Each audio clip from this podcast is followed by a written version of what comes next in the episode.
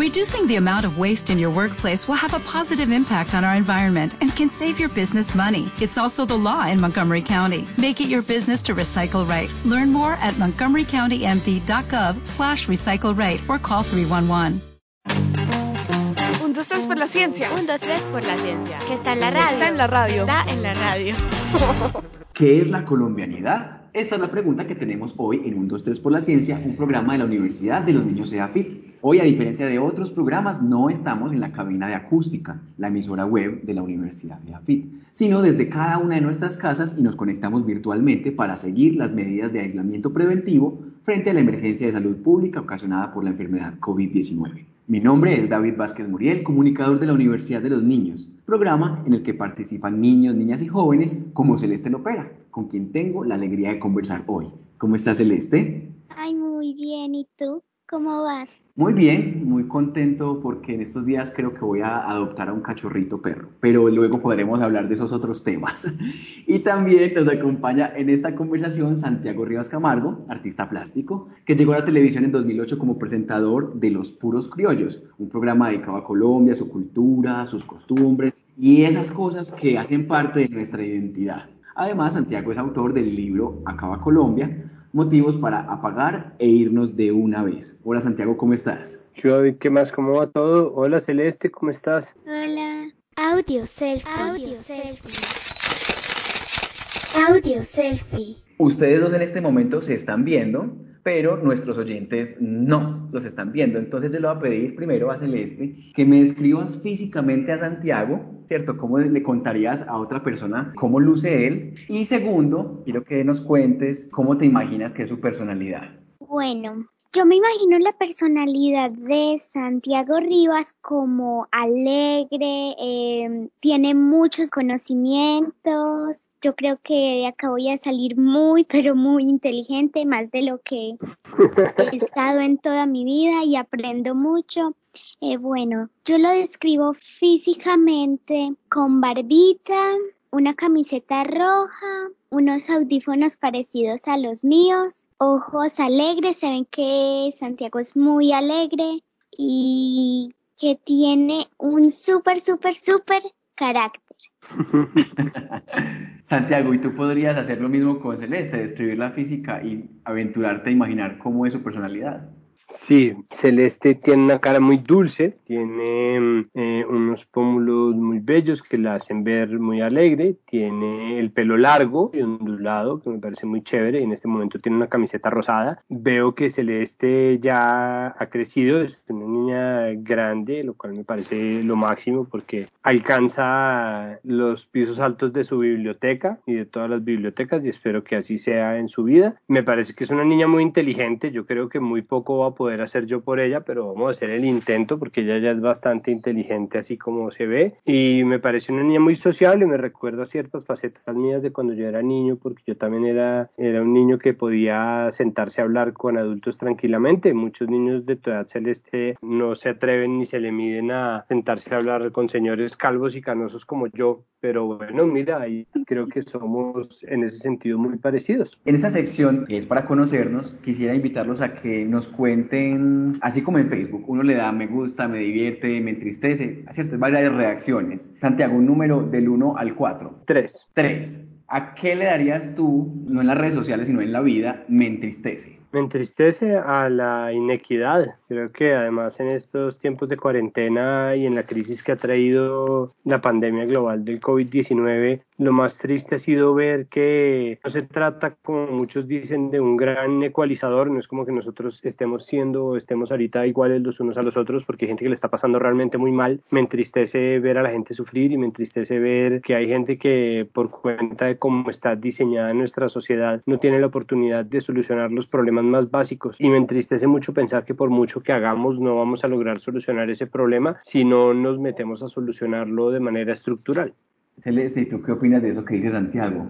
Yo digo que es lo correcto para decir un me entristece, a mí también me entristece lo que dijo Santiago, pero yo quiero aportar que también em, los ladrones y las personas que no están cumpliendo con las recomendaciones del gobierno, porque en estos días por el pico y cédula mi mamá salió pues a hacer unas vueltas y había gentes y señores de edad sin tapabocas y sin protección. Claro, entonces nos entristece mucho. Personas que tal vez, aunque quisieran por su salud quedarse en casa, no lo pueden hacer porque no tienen los medios económicos para, para vivir. Y también nos entristece que aún teniendo esos medios, no son responsables con la salud de los demás. Bueno, claro, y... yo podría añadir algo ahí. Lo que dice Celeste es verdad, pero además vale la pena igual tomarnos el tiempo de pensar cuáles son los problemas de fondo que marcan eso, ¿no? Creo que lo primero es que estamos muy desunidos, ¿no? Y, y siento que, que si nosotros tuviéramos unos lazos de confianza más profundos como sociedad, si tuviéramos un contrato social, que se un contrato social más afincado en la confianza, sería mucho más fácil esperar de la gente que se cuide y que cuide a la gente, ¿no? Y al mismo tiempo necesitamos mucha mejor educación porque los adultos que no se cuidan simplemente porque no, no pueden o no están viendo a la gente, ¿no? Enfermo porque tal vez no conocen a nadie que se haya enfermado, pues están evidenciando que hay una falla en el sistema educativo. El sistema de la educación debe debería darnos las herramientas afectivas suficientes para decir, cuando yo me cuido, te cuido a ti, y a ti, y a ti, y a ti, y a ti, y las herramientas para decir, bueno, una epidemia funciona así o un virus funciona así o la salud pública funciona así para cuidar al resto de la gente. Entonces esas relaciones se tienen que tejer desde muy temprano en la vida y siento que todos esos problemas que hemos cultivado con el tiempo nos están alcanzando. Sí, yo estoy de acuerdo con que esto no solamente es de acciones individuales, sino que como sociedad estamos empezando a ver los costos de no haber invertido fuertemente en educación desde hace muy buen tiempo. Bueno, y Celeste, dime el número tú del 1 al 4? Uno. Me alegra. ¿A ti qué te alegra? Me alegra estar compartiendo en familia con mis padres. Y, con mi mascota. ¿Cómo se llama tu mascota? Luna. Ay, también tengo un perrito, pero es en otro lado porque es muy grande y no cabe acá. ¿Qué raza es? Labrador chocolate. Ah, es un labrador chocolate. Ah, qué bello. ¿Y qué porcentaje es cacao y qué porcentaje es azúcar añadido, Celeste? No mentira, es un chiste, es un chiste bobo de, adultos que compran chocolate amargo.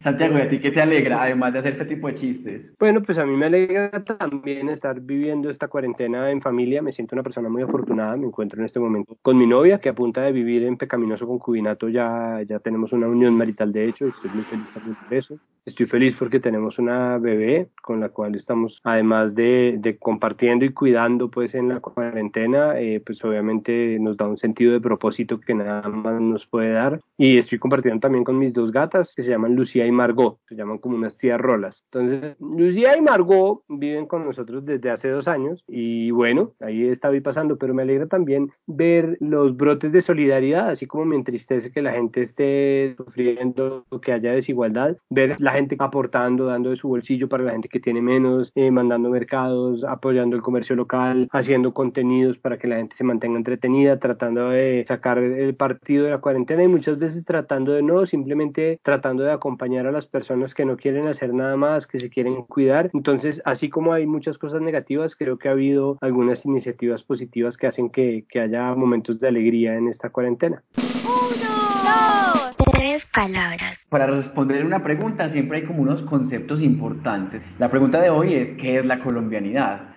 Santiago, entonces vamos a construir un pequeño diccionario de tres palabras que tú digas, ve, estas tres palabras son bien importantes, pero tú no me las vas a decir de chorro, sino que vamos a una por una y que Celeste también nos diga qué piensa de cada una de ellas. ¿Cuál sería esa primera palabra que hay que conocer para hablar de la colombianidad? La primera palabra que hay que conocer para hablar de la colombianidad es la palabra diversidad. Celeste, tú, cuando te dicen diversidad, ¿qué es lo primero en lo que piensas? Mucha gente, muchos tipos de gente. Por ejemplo, físicamente hay morenitos como también blanquitos, como también altos, bajos, trozos, flacos. También hay diversidad de animales por ejemplo, hay pájaros de distintas especies, también tipos de comidas. O sea, ¿qué piensas como en diferencia, en cosas que no son iguales, en variedad? Sí, exactamente. Santiago, ¿y tú qué opinas de eso que piensa Celeste sobre la diversidad? ¿Agregarías algo? Pues yo le agregaría, bueno, primero que es verdad, lo que dice Celeste es verdad, es absolutamente cierto, pero además eh, a eso súmale Celeste la diversidad tan grande de frutas que tenemos. Somos el segundo país más biodiverso del mundo, entonces no solamente es la gente, que ya es bastante diversa, los tipos de pensar, los modos de ser, las preferencias sexuales, las religiones, las creencias, las ideas que se tienen de Dios, la cantidad de climas tan distintos, la cantidad de naciones tan distintas, la cantidad de comunidades indígenas distintas que existen, eh, los distintos climas, ¿no? Entonces tú estás aquí en Bogotá y arrancas de las tres horas ya estás en tierra caliente, caliente, requete caliente hirviendo y si te mueves una hora y media más, dos horas, vas a llegar muy cerca de un nevado y si te mueves un rato más puedes llegar a Medellín o puedes llegar a Manizales, puedes ver tres cordilleras distintas, ¿no? Tenemos todo, incluso ahorita como el cielo está tan limpio porque no hay carros casi, tú miras a cierto punto del cielo en Bogotá y ves el nevado del Tolima. Estamos viviendo en un lugar eh, en donde a la vuelta de la esquina, casi relativamente, tenemos todo, todo al lado. Y tú vas a la plaza de mercado, eh, tienes jugo de todo y tienes de distintos tipos de papayas, distintos tipos de duraznos, distintos tipos de manzana criolla, de peras, de uvas. No, tenemos, bueno, una abundancia increíble. Entonces la diversidad en Colombia está en todos lados y creo que eso es algo muy bello, pero ese principio del cual parte Celeste es perfectamente cierto. Entonces, pues ni decir que no se puede describir tantas cosas que tenemos acá en Colombia de diversidad. Exactamente porque la diversidad colombiana hace que igual estemos unidos bajo un mismo territorio, ¿no? Los países, bueno, esto pues esto es mi opinión, pero los países son un accidente político, ¿no? Tú naces al azar, tú puedes nacer por un centímetro naces en Venezuela y por un centímetro naces en Colombia, ¿no? Si tú estás en Cúcuta y te mueves un poquito más allá, ya estás en Venezuela y, y eres venezolana, ¿no? Entonces nosotros somos colombianos un poco de chepa, pues por suerte, y somos colombianos o somos venezolanos y los que son venezolanos tienen la gran fortuna de serlo también, pero eso es un azar. Y cuando ya uno nace dentro de las fronteras de un país, se empieza a dar cuenta de qué es lo que quiere decir eso, ¿no? Esa suerte, eso que le tocó a uno en suerte. Dicen algunas teorías que uno antes de nacer, su alma elige el lugar en el que van a nacer, los papás con los que van a nacer, la casa en la que va a vivir. Y en ese sentido, pues bueno, los que nos dimos la pela de ser colombianos, celeste, tenemos para celebrar muchas cosas, pero dentro de esa línea que delimita nuestro país y nuestras islas, pues está la gigantesca diversidad que finalmente define gran parte de lo que es ser colombiano, porque tú tienes la, bondad o tienes la, gran fortuna de, bueno, cuando se puede salir a la calle, sales casi en cualquier ciudad y hay un carro de aguacates, ¿no? Sales y casi en cualquier ciudad hay un carro de chontaduros y puedes comerte un helado de paila pastuso y puedes oír cumbia y oír bambuco y oír tango y oír de todo lo que nosotros oímos así, ¿no? Está al alcance de la mano. Eh, y eso no muchos países lo tienen. Hay muchos países que tienen muchos menos tipos de música, muchas menos frutas, eh, muchos menos pisos térmicos, tienen montañas más bajitas, por ejemplo, y eso, pues esa diversidad además es muy codiciada porque es una riqueza verdadera. ¿Y cuál sería una segunda palabra, además de diversidad, para poder responder qué es la colombianidad? Pues para allá iba, música. Celeste, para ti, ¿qué es la música? Alegría.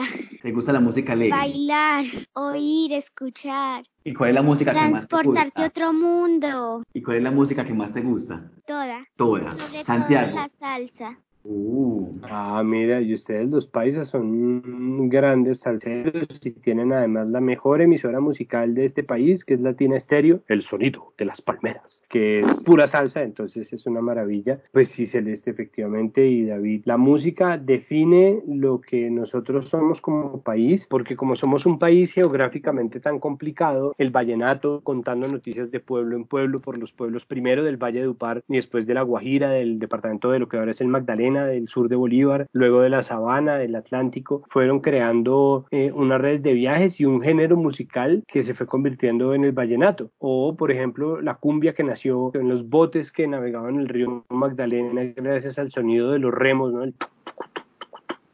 O la salsa que nos une con el Caribe, que entró por Cartagena y Barranquilla, pero que llegó hasta Cali, que se, se afincó en Medellín, ¿no? Y, la música además que se han inventado en Medellín, por ejemplo, el porro, es decir, la música y, las distintas músicas colombianas definen mucho de lo que nosotros somos, mucho de lo que nosotros somos indígenas, mucho de lo que nosotros somos negros, mucho de lo que nosotros somos blancos y de ahí en adelante todos los que han llegado y todos los que han venido a dar a, a este país y que lo han convertido en un país en donde podemos, todo lo que tú dices, transportarnos a otro mundo, compartir con nuevas personas, conocer personas y sobre todo, sobre todo, bailar. Tanto que nosotros bailamos incluso cuando estamos tristes, ¿no? Nosotros tenemos música que es triste, pero es bailable.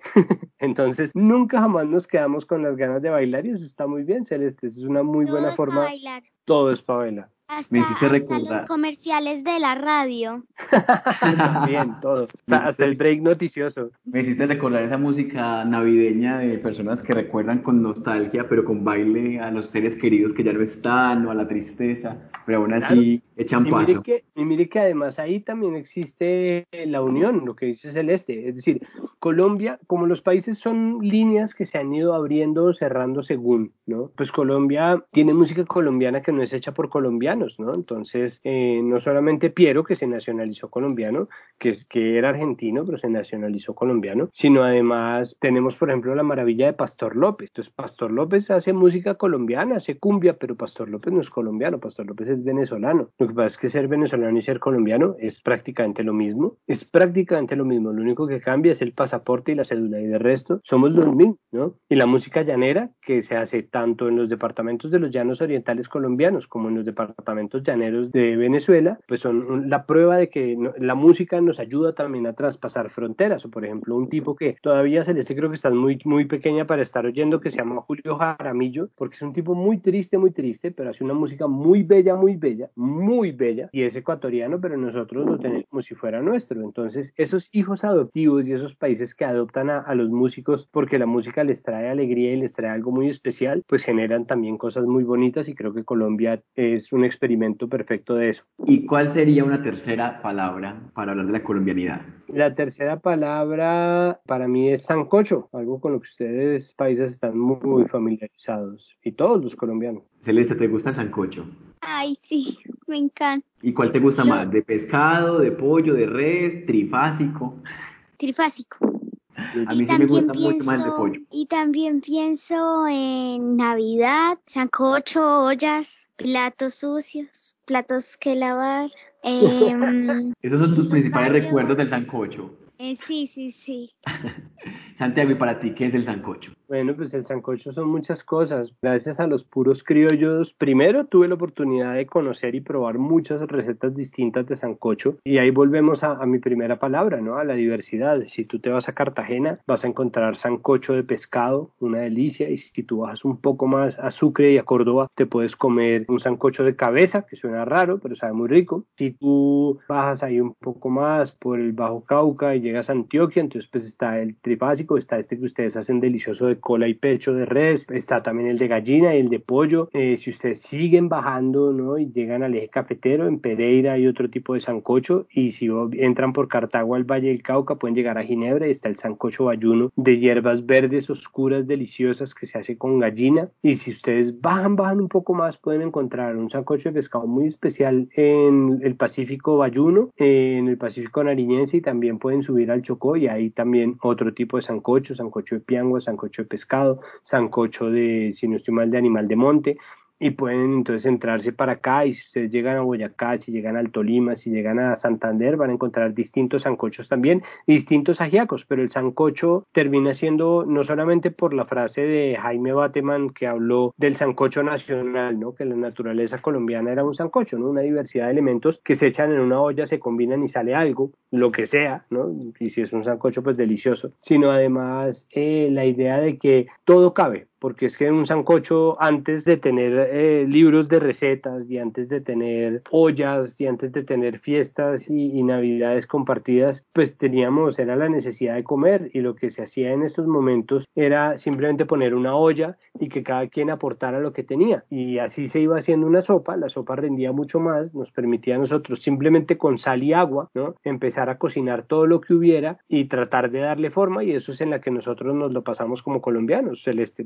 nosotros estamos todo el tiempo tratando de darle sabor y tratando de que sepa algo, todo lo que nosotros estamos poniendo en la ecuación, en esa olla gigantesca en la que vamos metiendo, y ahí hay de todo, ¿no? Hay tolimenses, hay bayunos, hay vilenses, hay pastuzos, hay bayunos, hay boyacenses, hay guajiros, hay eh, valduparenses, hay cordobeses y hay costeños de Cartagena, de Barranquilla, de Santa Marta, y tenemos una cantidad increíble de recursos y esa abundancia, ¿no? Que también describe el sancocho, esa, esa olla en donde, donde comen 3 comen 4 y donde comen 4 5 y donde, donde comen 5 comen 20, pues ha dado cuenta también de la capacidad que tenemos para acoger a nuestros invitados, para invitar a la gente a compartir con nosotros, para hacernos amigos de quienes están necesitados también de una sopa caliente y si sea una yuca, carajo, para ofrecerle a la gente. Y nos recuerda también que en torno a esa olla nos hemos reunido tantas veces a celebrar que en torno a, ese plato de comida y con los platos incluso que queden por lavar, queda el recuerdo de, de una fiesta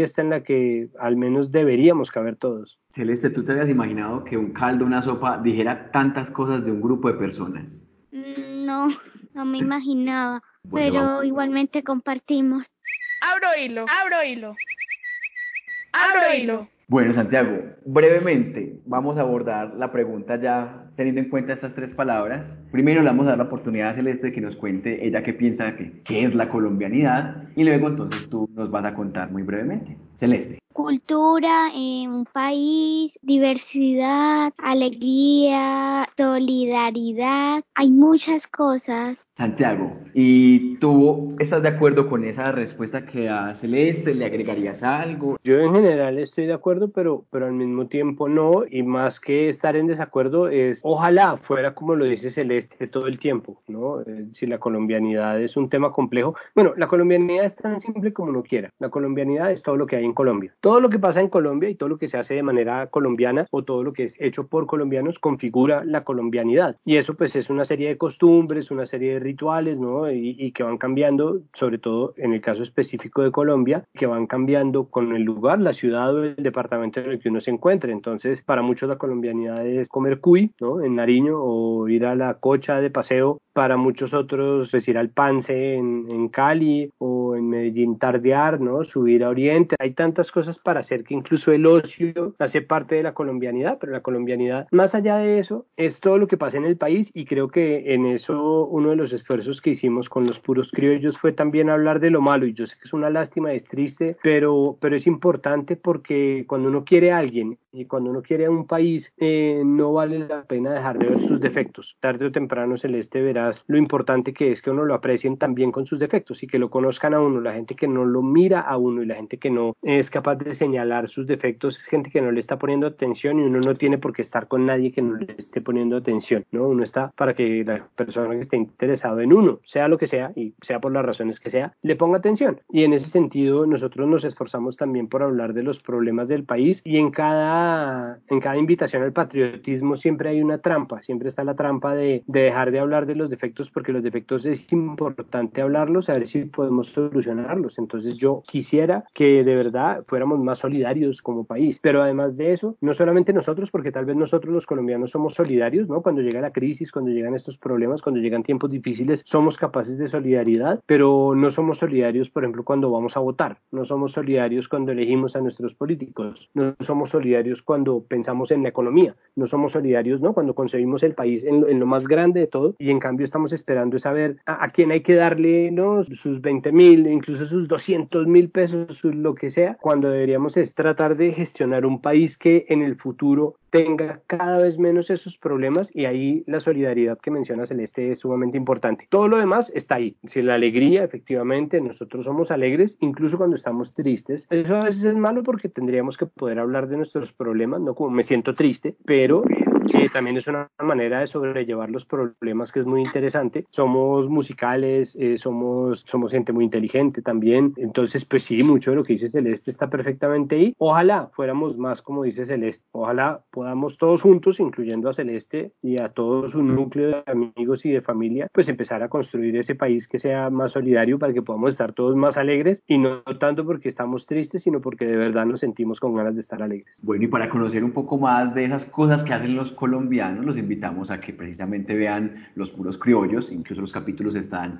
en las plataformas de RTBC, en YouTube también están montados los capítulos de los puros criollos, ahí podremos conocer en detalle muchas historias de cosas que hacen los colombianos. Y vamos a nuestra próxima sección para conocer comentarios y preguntas de niños y niñas de la Universidad de los Niños. Expertos en curiosidad. curiosidad.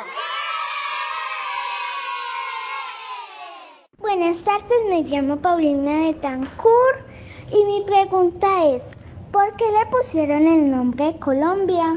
Querida Paulina, Colombia viene del nombre de Cristóbal Colón. Hay muchos sitios en el mundo que tienen el nombre de sus descubridores o de sus conquistadores, eso no es tan chévere, o de quienes, por ejemplo, como pasa con América, descubren que se trata de un lugar distinto al que la gente pensaba. A Colombia le pusieron así porque es la tierra de Colón. Colombia fue el nombre tentativo de muchos lados, incluyendo los Estados Unidos, y por eso en Estados Unidos hay un lugar que se llama Columbia, pero finalmente nosotros no hubo que pelear por él, pero nos quedamos con ese nombre, la tierra de Colón. Buenas, soy Juan Manuel Yepes Vélez de la institución educativa Ángela Restrepo Moreno. Para mí ser colombiano es disfrutar del ambiente de acá de Colombia, nacer acá, disfrutar de unas comidas, disfrutar de una música y disfrutar de lo que tenemos. Y la pregunta para la cultura de Colombia es porque siendo colombianos hablamos de diferente acento. Bueno, eso se debe a que nosotros somos lo que se denomina un país con muchas naciones. Una nación es un grupo de gente nacida en un lugar y eh, nosotros tenemos conexiones con muy distintos orígenes étnicos. Me explico. Colombia está partido por su geografía en varias regiones distintas. Hay una región andina que son las montañas, que es donde se encuentra Bogotá, pero también se encuentra Medellín, que tienen orígenes e historias muy distintas, no solamente por los pueblos indígenas que los habitaban, sino también por los grupos de gente que los conquistaron. Entonces, el hablado, el acento paisa es un acento que viene mm, de, un cantadito que tienen los, los judíos eh, en, España, que tenían los judíos por allá en el siglo, en el siglo XV, el siglo XVI, eh, porque la mayoría de la, ascendencia paisa es judía y vasca, ¿no? Entonces ustedes que tienen mucha cara de vascos a menudo, también tienen muchos dejos del habla vasca como la utilización del pues. Y eso en un lugar específico se va volviendo cada vez más fuerte. Entonces los rolos no siempre hablamos así como hablo yo, antes incluso hablábamos más rolo, pero Bogotá, Rolandia, como es una ciudad tan abierta y tan diversa, pues poco a poco eh, ha ido cambiando su acento y lo ha ido volviendo más y más ligero, eh, porque antes los cachacos no hablábamos con este acentico que se nos sentía, pero eso ya poco a poco se ha ido cambiando por este tono así rolo que tengo yo. Entonces, pues los acentos van variando, por ejemplo, en Pasto hablan como hablan porque ellos están conectados con el sur y con el gigantesco sur del continente, porque Pasto era el norte del imperio inca y en Pasto existe, por ejemplo, muchas palabras del quechua, ¿no? A los, a los bebés les dicen guaguas, a los niños les dicen guaguas, porque guagua es la palabra quechua para niño para bebé. Entonces ellos tienen ese acento así, que parece más ecuatoriano, más chileno, incluso más peruano, porque ellos tienen un origen étnico, pues un origen de las etnias indígenas que reposaban allá distinto, mientras que en Cartagena los dialectos africanos que llegaban al puerto se iban mezclando con el hablar de, los caribes. Eh, y el Caribe, por ejemplo, global, es decir, no solamente nuestras ciudades del Caribe, sino también eh, República Dominicana, Panamá, Cuba, todos tienen este hablado así que es el hablado caribeño. Entonces nosotros tenemos una parte del Caribe y, poco a poco esos pequeños orígenes y esas variaciones van dando vida a lo que son los acentos hoy. Hola, soy Matías Diosa. Para mí ser colombiano es sentirme orgulloso de los colores de nuestra bandera y disfrutar de los recursos naturales que tenemos. Mi pregunta es, si todos somos colombianos, ¿por qué nos diferencian en paisas, rolos y costeños? Eh, Matías, bueno, lo primero que te quiero decir es que disfrutar de los recursos naturales está muy bien, pero el primero y primerísimo tenemos que cuidarlos para que podamos seguirlos disfrutando y eso también es muy importante. Pues nosotros, como estaba explicando en mi respuesta anterior, somos un país que está muy partido por la geografía eh, y somos un país en donde se han establecido muchas competencias por la prosperidad comercial. Entonces el regionalismo ha servido, eh, a mí no me gusta el regionalismo, pero el regionalismo ha servido para establecer ciertos frentes de competencia, pero no solamente hay paisas, eh, rolos y costeños, hay dentro de los costeños, por ejemplo, hay costeños costeños del valle, eh, más arriba están los guajiros, están los habaneros, que son además están pegados a Antioquia, eh, están los cartageneros y los amarios y los barranquilleros, son gente muy distinta entre sí. Y si nos vamos, también están los momposinos. Más hacia allá por Barranca Bermeja están los santanderianos y más al norte los norsantanderianos. Si se baja por el oriente están los llaneros y después están los amazónicos, que muchos de ellos son colonos, pero muchos de ellos también son indígenas nativos de por allá. Y podemos dar la vuelta por la Amazonía y llegar hasta el Putumayo y del Putumayo podemos llegar a Nariño entonces ahí tenemos los nariñenses y los pastuzos, todos los sureños y están ahí al lado están todos los bayunos, tanto los de Cali ¿eh? como los que están en la cuenca del Pacífico en Buenaventura y está el Pacífico nariñense y está el Pacífico chocuano en donde hablan completamente distinto. Están los caucanos, los popayanejos y se encuentra más para arriba podemos encontrar el suroccidente que es Huila y Tolima, Buen Primor que hablan así y tenemos también el eje cafetero, el eje cafetero que hablan parecido a los países pero no tanto, no tanto y ahí subiendo nos damos la vuelta y llegamos otra vez a Medellín y hacia el centro está Bogotá con Cundinamarca que lo rodea que es un gran departamento y también se encuentra Boyacá, su merced, Boyacá, su mercedito. Entonces somos un país muy, muy diverso en acentos y muy diverso en regiones y se nos denomina así porque muchas veces nos cuesta reconocernos, eh, entonces a veces puede ser gracioso, eh, a veces puede ser muy mamón, pero, pero en general es simplemente un reflejo de, de lo diversos que somos. Pixelado. Bueno, pixelado es una sección para las cosas que nos quedaron como en baja resolución, como no tan claras. Entonces, en esta sección, eh, Santiago le puede hacer preguntas a Celeste, Celeste a Santiago. Celeste, ¿tú tienes alguna pregunta de todo lo que has escuchado? Sí, Santiago, ¿qué te inspiró a ser periodista?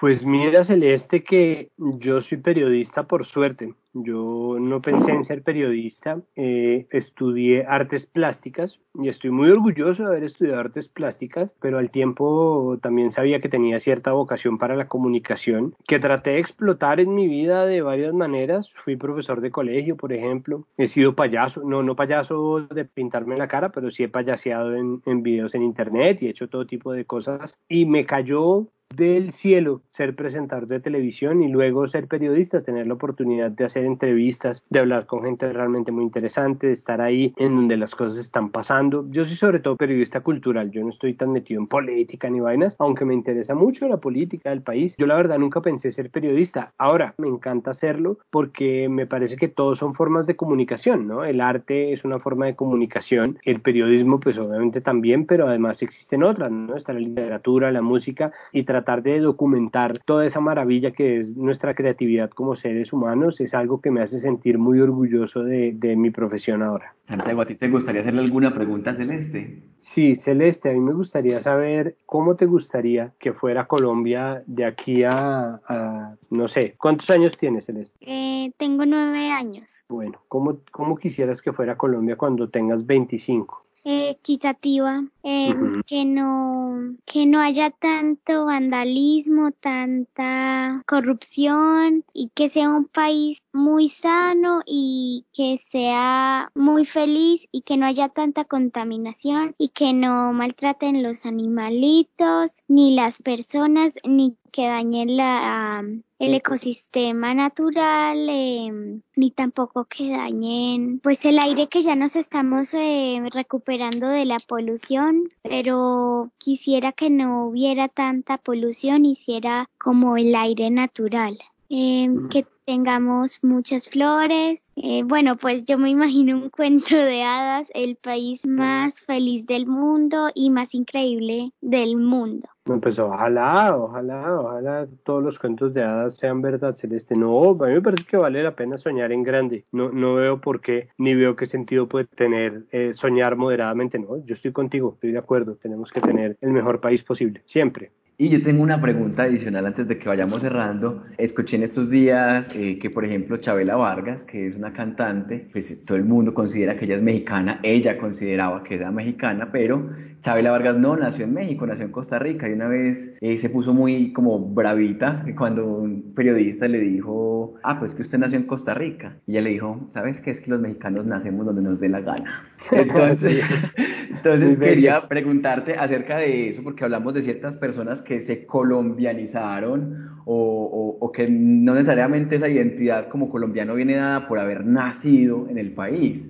Eh, ¿Tú crees entonces que, que, que puede resultar interesante para para otra persona que diga yo me quiero llamar colombiano colombiana. No, pues bueno, ni siquiera lo pensemos por ese lado. Pensémoslo por dos lados distintos a ese, David. Pensémoslo primero por el lado de la gente que no quiere ser colombiana. Eh, no sé, un tipo como Fernando Vallejo, por ejemplo, que está en su derecho, ¿no? Simplemente para entender que, que la nacionalidad o la identidad es cosa de cada quien y tiene que respetarse como una manifestación de la propia libertad. Si en un momento alguien se siente hastiado de, de lo que para esa persona es ser colombiano, debería eh, tener el derecho sin juicios de por medio de decir no quiero no me interesa, no quiero y no le jalo y no jalarle. Eso por un lado, es decir, eso va para un lado y para el otro. Hay gente a la que le ha parecido muy interesante ser colombiano, ¿no? Está la periodista Laura Gil, que ha hecho carrera aquí en Colombia, que es una periodista nacida en Uruguay, pero es colombiana de alma, corazón y pasaporte. Está Piero, Miguel Bosé se hizo colombiano, o sea, hay mucha gente que le ha parecido una belleza ser colombiano y a mí también me parece que es una maravilla y pues bueno, eso puede ser un experimento muy interesante. Nosotros los colombianos nos damos mucho palo, pero muchas veces olvidamos que obviamente tenemos mucho que ofrecer. Por otro lado, está la gente que se hace colombiana, eh, pero que no quería en un comienzo ser colombiana y me parece que esa es una circunstancia mucho más cercana a la realidad. Es una circunstancia en la que efectivamente nos encontramos y es una circunstancia que hay que respetar y que hay que acoger con los brazos abiertos y con eso me refiero yo a la migración venezolana y a la crisis migratoria porque se trata de personas que no querían estar acá y que no tenían por qué querer estar acá tampoco pero que las circunstancias los están obligando a llegar a las ciudades y a, pasar hambre y a pasar miseria y con las condiciones más difíciles tienen que sumarle además eh, la discriminación y el miedo que la gente les tiene, eh, la desconfianza, ¿no? que se los tilde de ladrones, que se los tilde de delincuentes, que les digan que es que vienen a robarse los empleos, que es que vienen a quitar, a quedarse con los mercados y la verdad es que eso es algo que, que nos pinta muy mal como colombianos. Entonces yo sé que la gran mayoría de nosotros ha abierto los brazos y ha tratado de hacer lo que más puede en pro del bienestar de nuestros hermanos de Venezuela que están viniendo acá eh, obligados por las circunstancias más duras posibles, pero al mismo tiempo son muchas las instituciones y también son muchas las personas que miran con recelo a aquellos que acabaron siendo colombianos sin necesariamente haber planeado serlo y tendríamos que preguntarnos si ser colombiano no representa también abrirle las puertas y abrirle los brazos a todo aquel que pase por estas fronteras, precisamente por esa idea del sancocho, porque nosotros puede que no tengamos mucho, pero tenemos esa olla y donde comen uno, comen dos y así.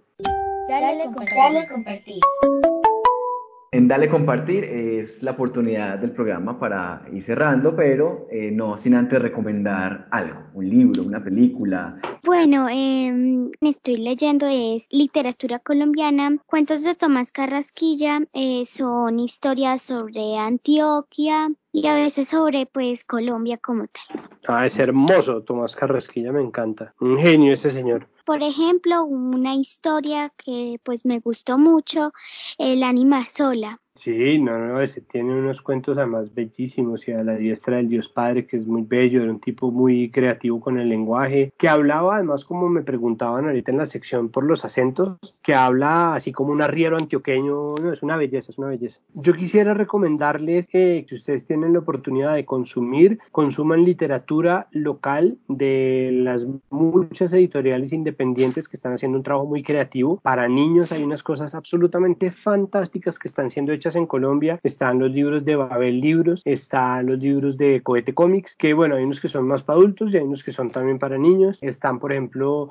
los libros de Tragaluz Editores, que es de Medellín, que es una belleza editorial. Hay muchas librerías que necesitan del apoyo de ustedes, que están haciendo entregas a domicilio. Hay muchas editoriales que se están dando la pela por seguir produciendo lo que ellos hacen, aún en estos tiempos tan difíciles. Entonces sería bueno que exploraran toda la producción local y que le apoyaran a los independientes y de verdad Péguenle una mirada a lo que están haciendo esas editoriales, que hay unas cosas de verdad muy bellas. Bien, entonces llegamos así al final de 1, 2, 3 por la ciencia. Eh, les agradezco mucho Santiago, Celeste, por haber aceptado nuestra invitación. Qué rico haber conversado con ustedes. Eh, espero que ustedes también hayan disfrutado de haberse conocido y conversado sobre la colombianidad. bueno, yo encantada como siempre. Para mí fue un gusto, muchísimo gusto. Celeste, muchísimo gusto. Lo mismo. A quienes nos escuchan, los invitamos a estar muy conectados este año porque estamos celebrando los 15 años de la Universidad de los Niños EAFIT y tenemos eh, muchos contenidos en nuestras redes sociales como Facebook, Instagram, Twitter, YouTube. Nos pueden encontrar como arroba uninoseafit. Eh, de nuevo, gracias Celeste, gracias Santiago, un abrazo muy especial y hasta la próxima. Un, dos, tres por la ciencia. Un, dos, tres por la ciencia. Que está en la radio. Está en la radio. Está en la radio.